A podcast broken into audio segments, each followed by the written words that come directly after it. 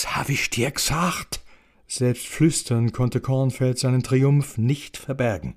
Du, guck selber! Er reichte seiner Frau den Feldstecher. Die jetzt, die kenn ich beispielsweise noch gar nicht. A kein Wunder, da komm ich jo laufend neue von denen. So langsam wird's bissel unheimlich, steht ich sage. Ich mein, jetzt auch noch so alte. Die ist ja noch älter als wie er. Was heißt denn das, Axel? Darf immer bloß die Männers jüngere haben? Der ist deine Weiber, deine Reife doch gar nicht gewachsen, unsern Günther. Aber wieso hat die dann noch einer dabei? Ein Mann? Und was von Schnuckliche? Pff, ah, das passt doch. Unsern Günther, der steht halt neuerdings auf Mütters. Das wissen wir jo. Sei Inga, die hat ja auch ein Bu. Aber man merkt einfach, der hat keine Ahnung von Frauen. Der nimmt, was kommt. Das glaub ich nicht. Das ist bestimmt ganz was anderes. Mensch, was soll denn das anderes sein? Jetzt guckt er das doch mal an.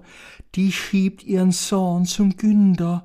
Wahrscheinlich soll er den gleich mal adoptieren, hä? Ich steht am liebsten dazwischen gehe.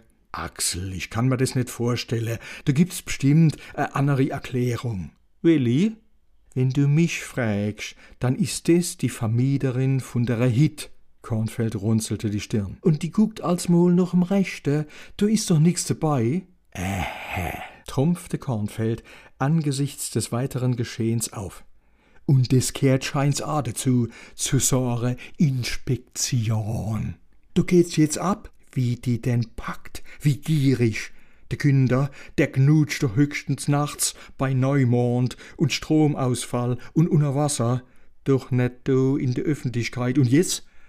Gleich wälse die sich auch noch rum auf'm Steg. Ich sagte eins, der ist der hörig, aber voll. Aller gut, ich schwitz mal mit dem Marion, was die meint. Gute Idee.